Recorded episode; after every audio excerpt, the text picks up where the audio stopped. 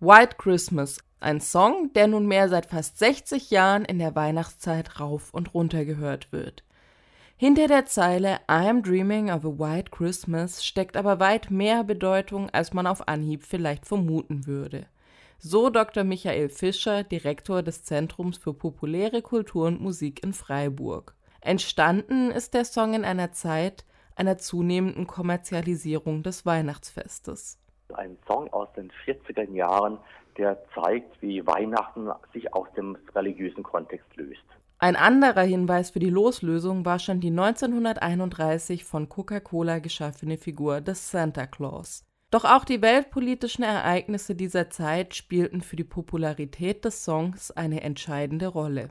Bei der Rezeption war ganz entscheidend, dass die USA dann in den Zweiten Weltkrieg eintrat und die Soldaten hörten das Lied im Radio und konnten ihre Situation mit dem Song verbinden. I am dreaming of a white Christmas, die Hoffnung auf Frieden, Heimat und die Sehnsucht nach Zuhause.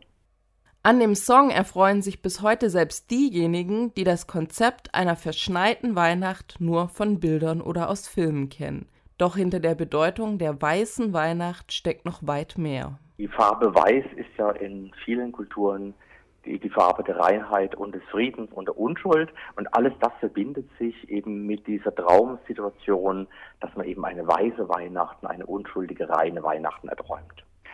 Ich glaube, das, was die Rezeption und den Erfolg ermöglicht hat, ist eben diese Traumsituation, äh, dieses Unwirkliche zwischen, zwischen Nostalgie, ich sehe nämlich zurück nach einer Kindheit, ich sehe nämlich nach dem Schnee und, und Weihnachten, wie es früher war, und dem Utopischen, eben diesem weißen, unschuldigen, reinen.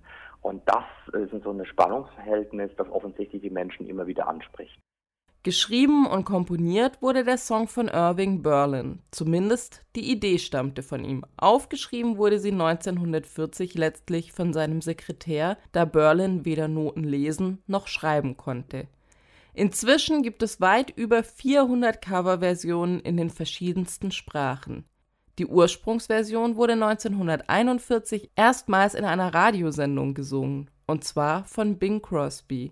So auch in dem Musikfilm Holiday Inn von 1942, der für White Christmas sogar mit dem Academy Award for Best Original Songs ausgezeichnet wurde